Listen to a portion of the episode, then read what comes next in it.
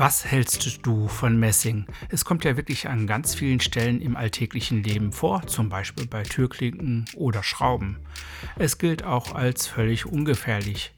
Aber wie wird Messing bei der Produktion von Schreibgeräten eingesetzt?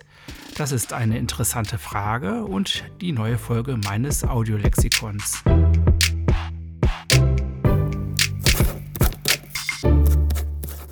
Na, schreibst du schön? Mein Podcast für dich rund ums Handschreiben.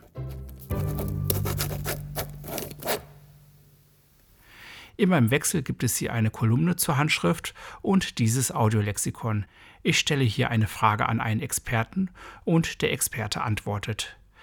Messing ist eine Kupferlegierung, der bis zu 40% Zink zugemischt ist.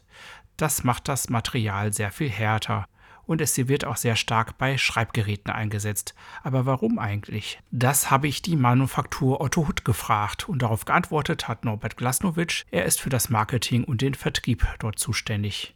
Und ich habe auch Marco Frei befragt, er ist dort der Geschäftsführer. Die beiden habe ich in Königsbach-Stein bei Pforzheim in ihrer Manufaktur besucht. Und das sind ihre Antworten den Füllhalter schafft, der ist oftmals lackiert oder in Kombinationen äh, bearbeitet. Zum Beispiel lackieren, geloschieren, platinieren oder Rosé vergolden. Dann nochmal fünf bis sechs Lackschichten und dann wird nochmal geschliffen und poliert, sodass das ein schönes Bild gibt.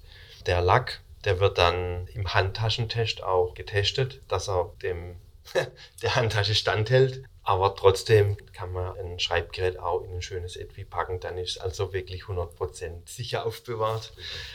Messing bietet halt für uns als Produzenten die Möglichkeit, viel zu spielen mit Lackierungen, Guillochierungen, Platinierungen oder generell galvanischen Beschichtungen. Da sind eigentlich alle Möglichkeiten äh, vorhanden. Es ist ein schön schweres Metall, also macht das Gerät auch ähm, relativ schwer und man hat da also relativ wenig Einschränkungen, um irgendwelche neue Designs oder Musterfarben oder sonstiges aufzubringen.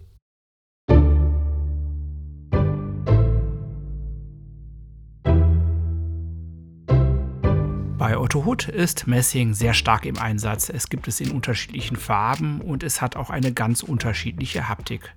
Das war nun die vierte Episode meines Podcasts. Hat sie dir gefallen oder hast du noch Fragen? Dann schreibe mir doch entweder an office.miascribo.com oder verwende doch einfach eine der Kommentarfunktionen in meinen Social Media Accounts. Die nächste Folge erscheint in 14 Tagen am Montag. Das ist dann wieder eine Kolumne und hier ist das Thema die Schönschrift. Bis bald.